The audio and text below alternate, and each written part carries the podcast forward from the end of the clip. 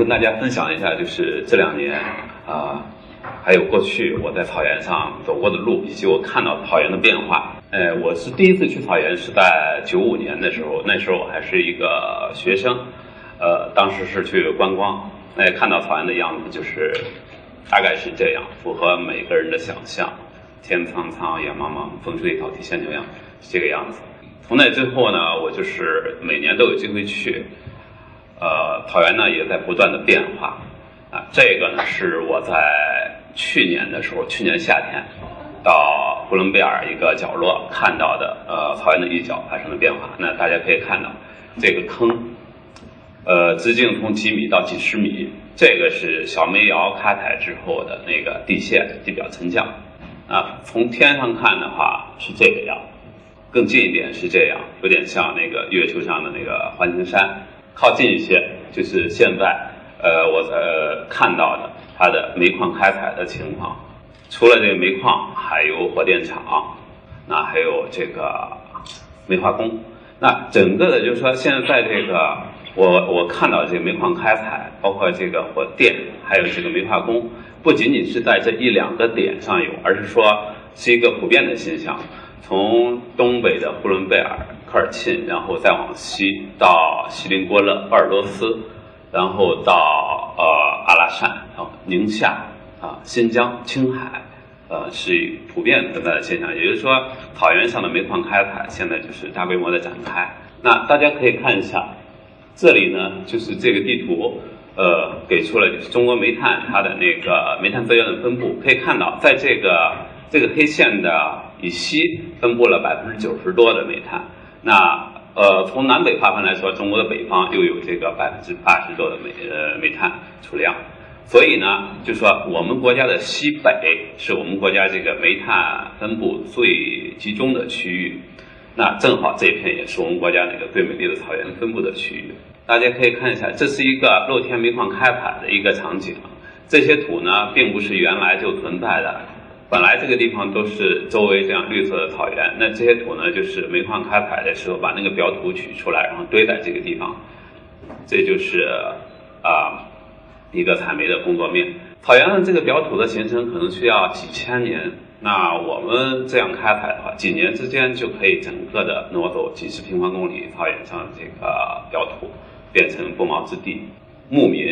也就被迫的离开他们生活的草原。这是一个房子，呃，我们去的时候呢，他们是正在搬迁，有一些在还在这个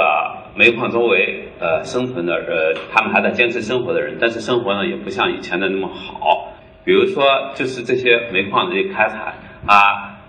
使得这个草原受到污染，然后呃草变差，那牲畜的饲料不够，还有就是呃。就是牲畜容易生病，那这个呢？大家看到的就是这是一个牧户家，他们一个月呃这个死掉的绵羊，呃，他就告诉我们，就说这个绵羊是为什么会死掉呢？就说是周围的粉尘飘过来，落在这个牧草上面，呃，那个绵羊吃的时候呢，就就就是，它就进入它的肺部，然后这绵羊呢就是有非常普遍的是呼吸道系统的疾病，那除了。它对于这个呃草场的这个破坏之外，我们可以看到，呃，露天煤矿的开采对水资源也是一个巨大的破坏。这个呢，就是呃在呃我刚才说的那个木户他家旁边不远的地方，有一个煤矿，露天煤矿开采，二十四小时的往外抽水。大家知道这个这个呃煤层所在的地方都是呃也是有有地下水的。为了取得煤，它必须要要把这个地下水排干。那排干的同时，整个地面这个草场啊就变得干旱，那牧草就就变差。比如说这个村庄，他们离这个有一个露天的矿坑，大概是有五百米。之前呢，他们每一家都有一机井，这个打两三米就会有水，二二三十米的时候就有呃非常稳定的水的供应。那这个。呃，这个煤矿大概是开采这个几年以后啊，我们再去看，那它这个打开它的这个机井，大概就是流了有半分钟，有半桶水的样子，这个机井就不再流水了。那他家的这个几百只牛羊是显然是不够的。那这个村子呢，后来没有办法，就集资建了一口深井，大概是一百多米。那现在呢，就是每一户都去那边去拉水，然后去引他们的牛羊。呃，我们担心的就是说，即使这一百多米的深井，可能很快也会呀。呃，不能用，因为随着这个煤矿的继续开采，那地下水又会进进一步的下降。对地下水的破呃破坏，除了这个采煤之外，还有就是这个火电，还有煤化工。大家都知道，火电和煤化工都是非常耗水的。火电的耗水大概占了总呃我们整个国家工业耗水的一半。那在这些干旱草原地区，他们要支持发展这些产业的话，啊，很呃一个很通常的做法就是要建水库。这里建水库就是截断整个的一条河流，比如说我们看到的前面这个水库，就是在草原上截断了一呃一条河呃修起来的。那这个投资的是一家呃能源公司，嗯，就是能源公司整个控制了这里的水资源。那我们就是走不远，呃，就往水库的下游大概有个五公里的地方吧，看到的是这个情形，啊，呃，我们就是问这里的木户。幕户就就就告诉我们他们的故事，就说是这个水坝建成之后呢，连续几年没有往下放一滴水，啊，他们的草场就都沙漠化了。呃，就是有一户他就说起来，他们家原来是养着牛、羊、马，呃，牛和马都是大牲畜，那吃草会比较多。那他说就是现在我们家不再养牛和马了，都卖掉了，因为我们的草场支撑不起。那即使羊。他们家也是减少了一半儿，这个现象呢，就是非常的普遍，不仅仅是发生在这一处啊，是整个草原上所有开采煤矿的地方啊，基本都是这样。这个图呢，就是我在呃，我看了，就是另外有一个呃机构他们做的一个研究，就是讲到呃，过去一百年来，这个草原上啊，他这是拿了一个地方去做呃。呃，做一个点进去做研究，呃，那个地方叫乌拉盖，他就是看了一下这个水资源利用的变化。大家可以看到，从这个一九零零年代到这个一九五零年代的时候，大部分的水其实都是呃没有工业和农业的应用，全部是呃就是生态用水。那么到了这个八零年代。大家可以看到，很明显的，有一半的水已经被呃被呃农业利用。那么到现在就是非常明显的，农业用水也不多了。最大的一块就是工业用水，蓝色的蓝色的这一条呢，就代表的是生态用水。大家可以看到，几乎是没有了。这就很容易理解为什么说现在就是草原退化那么厉害。大部分的这种生态用水都已经被这个工业和农业去挤占了。那除了这个呃。它这对这个水资源的破坏之外，还有呃污染。大家看这个照片，后面的背景是一个火电厂，前面这个白色的呃粉末不是雪，是粉煤灰。这个粉煤灰呢，就是这个电厂啊燃煤之后的呃剩余的呃那些粉末，它们非常的非常的小，呃，那每当这个起风的时候，就会遮天蔽日。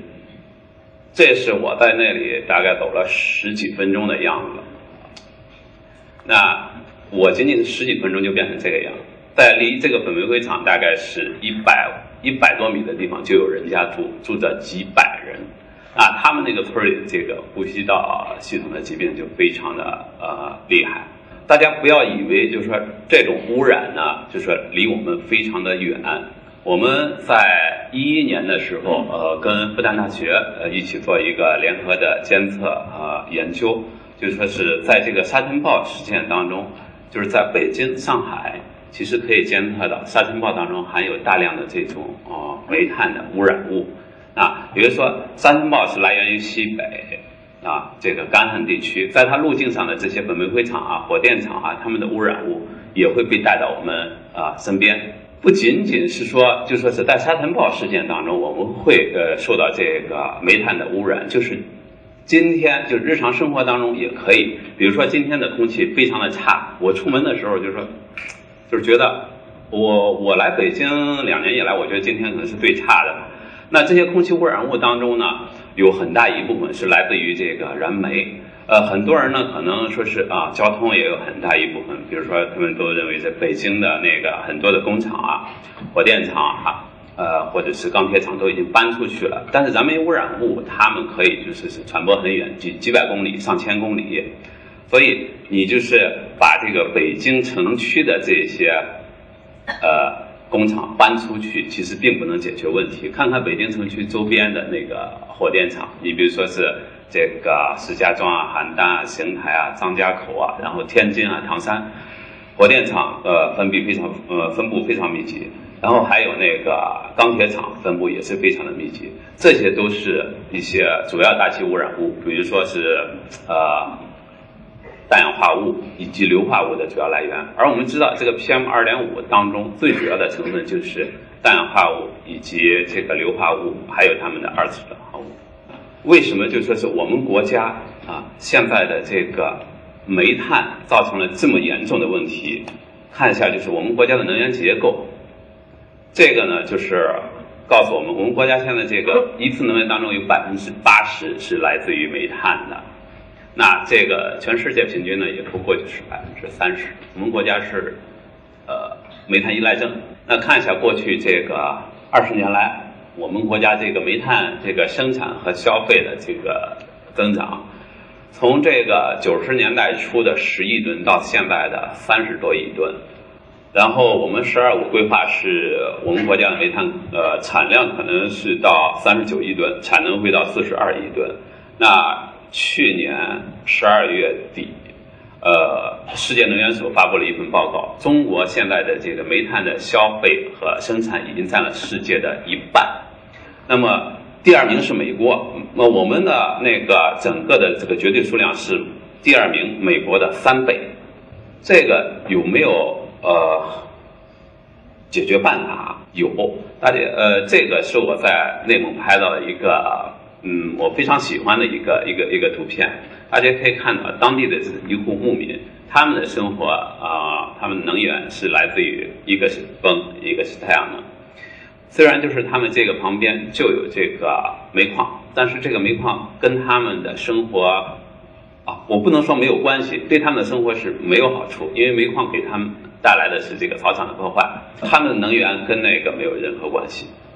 就这个就够了。其实我们国家这个是风能和呃太阳能蕴藏就是非常丰富的地方啊，就是这是可再生能源，不像化石能源，它是不可再生的，可再生能源。你是取之不尽、用之不竭的啊！可再生能源是一个很好的一个替代的呃产品，呃，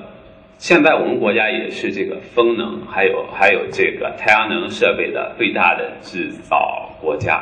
啊！但是很不幸的是，这些产品大部分都是用于出口的，也就是说，我们用肮脏的能源制造了这些清洁能源的设备，但是我们国家却没有受益，大部分都是用于出口。啊那这里就是说，为什么说我们国家现在这个可再生能源的发展啊不够快啊？这这这里当中呢有这个有一些政策的原因。这几年可以看到这里有一些改变，但是还不够快。嗯，我们希望呢就是它更快一点，因为草原的消失速度嗯要比它快得多啊。今天今天早晨呢，我就是看到有一个新闻。呃，非常有意思，想跟大家分享一下，就说是他讲到，就是有一个商业公司，呃，Google，大家都知道，他在这个新，呃，他在可再生能源上面的投资，呃，过去有十亿美元，非常大。啊，为什么 Google 会投资于这个可再生能源？是因为他认为这是一种将来的商业的呃发展的模式。比我们每一次的搜索，每一次的点击。后面都有巨大的这个计算，都是依赖它后面的这个数据中心。数据中心是一个现在就是现代社会这个能耗的一个一个非常大一个大户。那么，Google 就认为呢，就说是我有社会责任向我的用户提供可再生能源，使他们的这种呃消费的行为对环境造造成这个不会造成呃这个破坏。那么，Google 现在是它主动的向它的这个能源供应商要求，我的呃，你卖给我的能源里面必须有越来越多的可再生能源。除了这个，它采购可再生能源之外，它也是去自己去主动投资。那我们国家我看到就是说这方面的这个，呃，还刚刚开始，大家仅仅是认识到这个问题，还没有很多的这个成功的呃案例。最后呢，就是想跟大家分享呃另外一组图片，这个呢就是在啊在在有一个开发了大概是三十年的一个矿区看到的，这个很漂亮，但是这些动物。都是假的，就是说这个草原开采三十年以后，变成了这个样子，它原来上面的这个动物都不在了啊。这个呃不知道是什么原因，我没有去研究，可能是为了装饰，也可能是怀念这个以前的场景。当地政府就在这个草原上放了很多这个假的雕塑，非常漂亮，可是真的都不在了。刚才呃，朱老师也讲了，就说是我们需要去生活要慢，慢有慢的智慧，就是这个可再生呃，就是这个整个草原的破坏，我们就可以看到，嗯，我们就是太太多的啊，就说是看重这个经济数字的增长，而忽略了这个草原本身的价值。我们就是也必须意识到。我们这种过分的依赖呃自然资源开发这这种经济呃经济的增长的模式，它是有极极限的，就是我们必须要尊重这个自然界的它的极限，你不可能超越。如果你试图去超越它，那你会自己受到惩罚啊。这里慢有慢的智慧，就是说，在这个技术的解决方案之外，我们需要去尊重自然。去调整我们自己的这个消费的啊心态，还有消费的行为，这也可以帮助保护草原。这这个图片呢，这就是在另外一个矿坑旁边拍的啊。我们去的时候呢，就是这片呃这片跑场呢，基本上已经不剩了，就是被这个被这个煤矿慢慢的占据。这只牛呢，看到我们这个来了之后，就非常的受惊吓，跑到这个矿坑旁边啊，呃，摄影师就把这个拍下来。这个呢，我觉得是一个很好的呃一个警示，就是说我们现在也都在面临这样一个悬崖啊，啊，就是这个选项是开放的。谢谢大家。